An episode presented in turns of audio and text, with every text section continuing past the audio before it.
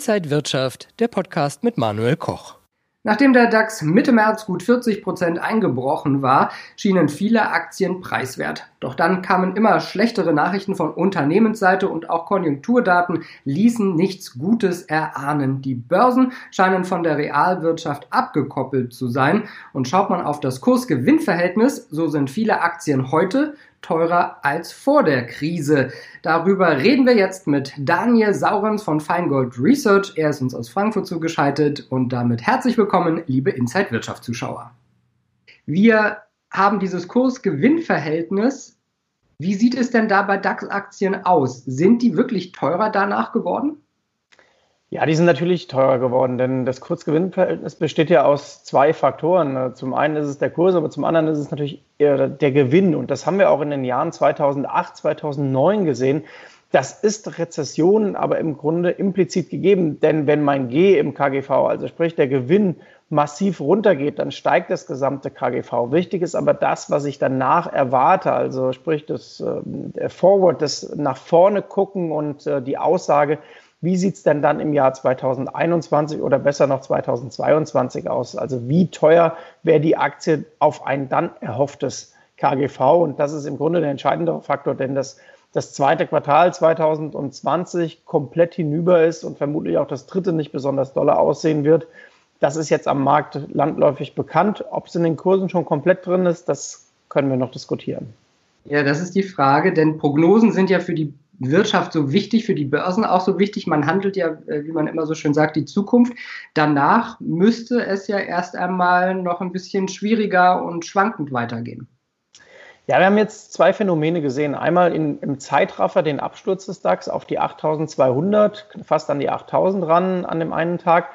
Und dann aber eine Erholung um, das darf man nicht vergessen, 40 äh, Prozent von 8000 auf 11,2, das sind 40 Prozent, 3200 Punkte und jetzt braucht der Markt, um sich zu finden. Wir haben bei Feingold Research gesagt, unsere Range über den Sommer ist im Grunde 8.500 bis 11.500. Das sagen wir schon seit einigen Wochen.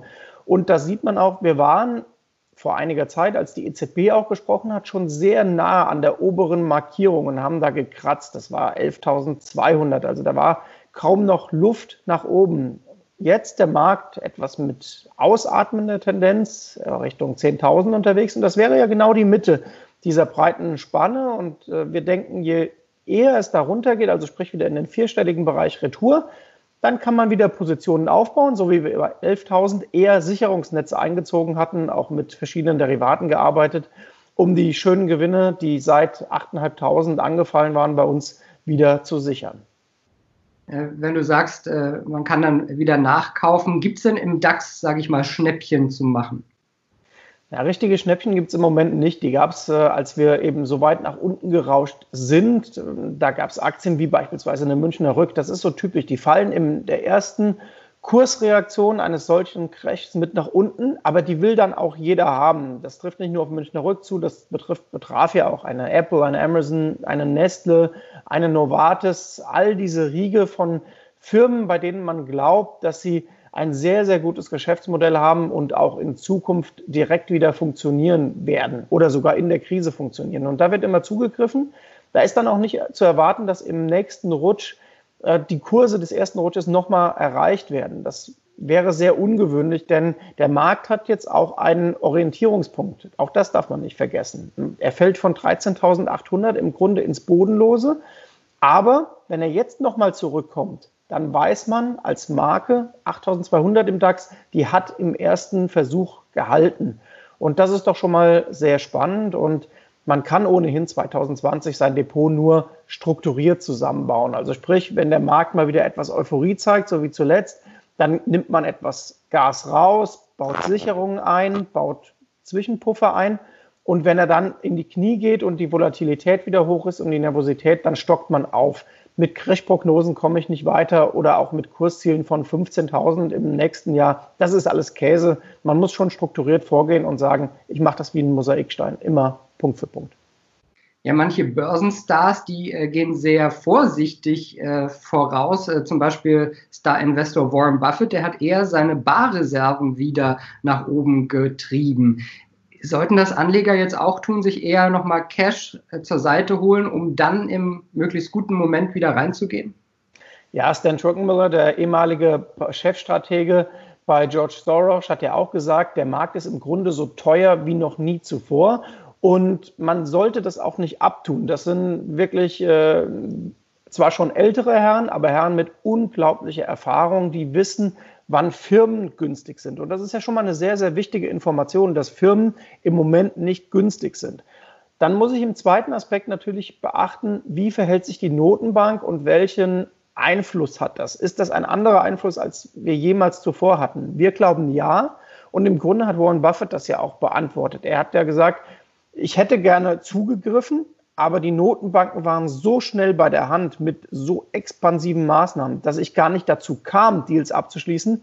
Denn einen großen Deal schließt ja auch ein Warren Buffett nicht in drei Tagen ab. Also das dauert ja, bis die Firmen sich dann melden und äh, anrufen und Corporate America sagt, lieber Warren, wir brauchen Geld, steig mal bei uns ein. Nach 2009 haben wir ja gesehen, wie er einen hervorragenden Deal beispielsweise mit Goldman Sachs abgeschlossen hat und dort einstieg.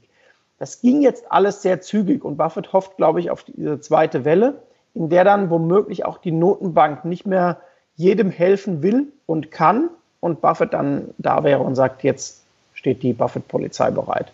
Die Feuerwehr, ja, die Buffett-Feuerwehr. Ja, äh, die Milliarden, die er auf der hohen Kante hat.